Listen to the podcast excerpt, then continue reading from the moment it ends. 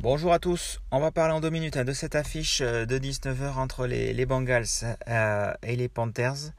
1,31 pour les Bengals à domicile et 3,60 pour, euh, pour les Panthers.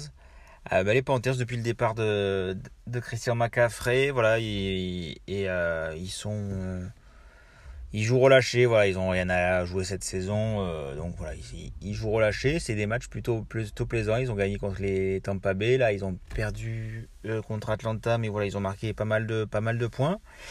Euh, et l'homme en forme, c'est Foreman à deux, voilà, le running back des le running back des Panthers. Donc là, à 2-15, j'aime beaucoup.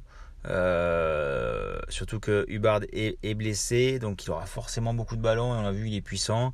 En face, euh, Cincinnati, euh, Jamar Chase blessé.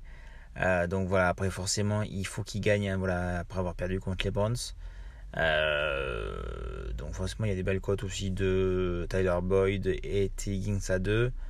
Voilà. Après, le seul risque pour, pour la cote, hein, pour Foreman, c'est qu'il y a un match à sens unique pour les Bengals.